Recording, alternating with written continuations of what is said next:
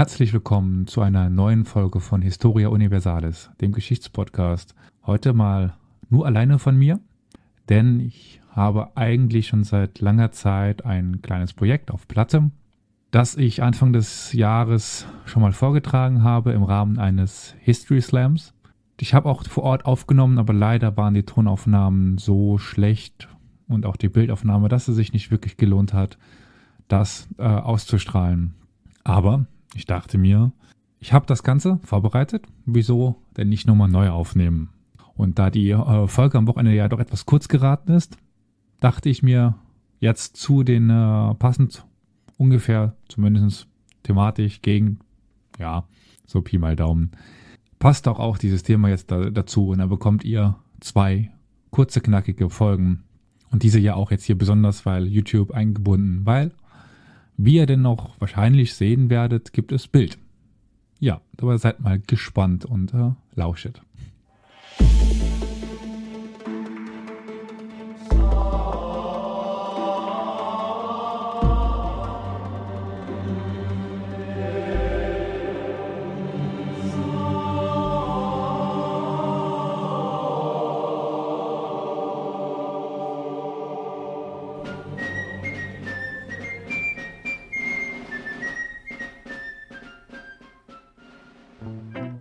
Möchte euch heute Abend eigentlich nämlich hier die Geschichte zweier mächtiger Frauen erzählen, deren Lebenslaufe große Gemeinsamkeiten aufwiesen und beide mehr oder weniger durch die Liebe zu Fall und schlussendlich auch gestorben sind. Ich möchte euch heute nämlich die Geschichte der beiden äh, Sultaninen, äh, Entschuldigung, ich meine natürlich nicht äh, die Sultaninen, also nicht die Rosinen, also, sondern die äh, ich meine die äh, Sultaninnen, also die weibliche Form eines Sultans. Ja, auch das hat es im islamischen Kulturkreis tatsächlich abseits des Harems gegeben. Auf jeden Fall, die möchte ich euch erzählen.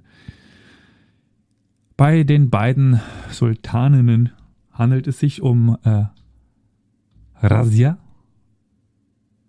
auch bekannt als Radia oder Razia oder, okay, das kann jetzt keiner lesen, aber da, ja. naja, auch bekannt als Radija. Jedenfalls äh, die Tochter des Sultans von Deni Iltumesh wurde auch Altam, ja, zurück zu den Rosinen, äh, zu den äh, Sultaninnen. Sul genau, nicht zu den Sultaninen, zu den Sultaninnen. Bei der zweiten Herrscherin handelt es sich um Jecher et Dur, auch bekannt als Jecher et Dur. Oder, ja gut, das kann immer noch keiner lesen.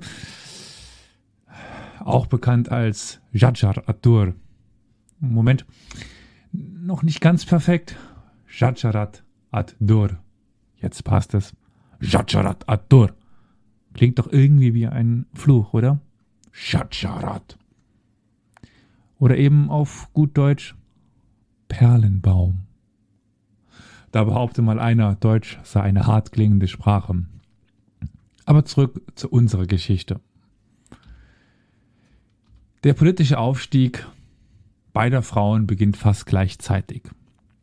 1236 ergriff Radeja in Delhi, im heutigen Indien, die Macht. 14 Jahre später, 1250, ergriff in Kairo Shajarat ad-Dur die Macht.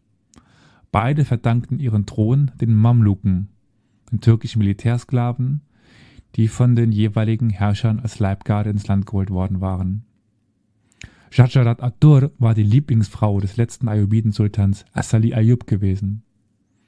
Nach dem Tod ihres Mannes konnte die ehemalige Sklavin die Mamelukengeneräle auf ihre Seite ziehen und gemeinsam mit ihnen die sich zu dieser Zeit in Ägypten befindlichen Kreuzfahrer aus dem Land werfen. Ein Sohn Astalis mit dem Namen Turan Shah, der sich außer Landes befunden hatte, ließ sie kurzerhand entfernen und die Mamluken machten sie daraufhin offiziell zur Sultanin. Doch der Kalif in Bagdad er kannte keine Frau und es recht keine ehemalige Sklavin auf dem ägyptischen Thron an, weshalb sie sich entweder einen Mann aussuchen oder die Mamelucken die einen zur Seite stellten. Jedenfalls heiratete sie nach 80 Tagen an der Macht den mamlukischen General Aybak at-Turkoman. Als Ehemann führte er zwar offiziell die Geschäfte, er stand jedoch de facto ziemlich unter dem Kartoffel seiner Frau. Hm, das kennen bestimmt einige hier noch. Sie war weiter an allen Vorgängen beteiligt und ihr Name wurde am, im Freitagsgebet neben dem ihres Mannes genannt. Radia in Delhi wiederum war die Tochter eines Mamluken und damit keine Sklavin mehr. Ihr Vater Iltumesh hatte 1211 die Krone in Delhi übernommen und vor seinem Tod seine Lieblingstochter als Nachfolgerin bestimmt. Ärgster Widersacher Radijas war ihr Halbbruder Rukn ad-Din. Er hatte kurzerhand all seine Brüder ermorden lassen, nur seine Schwester stand ihm noch im Weg. Durch die Hilfe der Stadtbevölkerung konnte sich Radija aber gegen ihren Halbbruder durchsetzen und für viele Jahre an der Macht bleiben. Sie kleidete sich in Männerkleidung und lief unverschleiert durch die Straßen Delis. Doch bald sollte ihr Leben Stoff für einen Bollywood, für einen Bollywood-Film geben.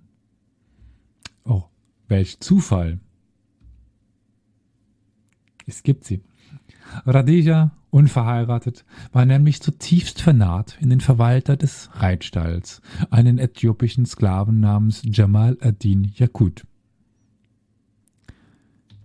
Sie begünstigte Jamal und machte ihn schlussendlich zum Oberbefehlshaber der Truppen, was natürlich für einen Sklaven ein ziemlich rasanter Aufstieg war und den mamlukischen Generälen so gar nicht passte. Bald gab es in der Stadt erste Gerüchte über eine Beziehung der beiden.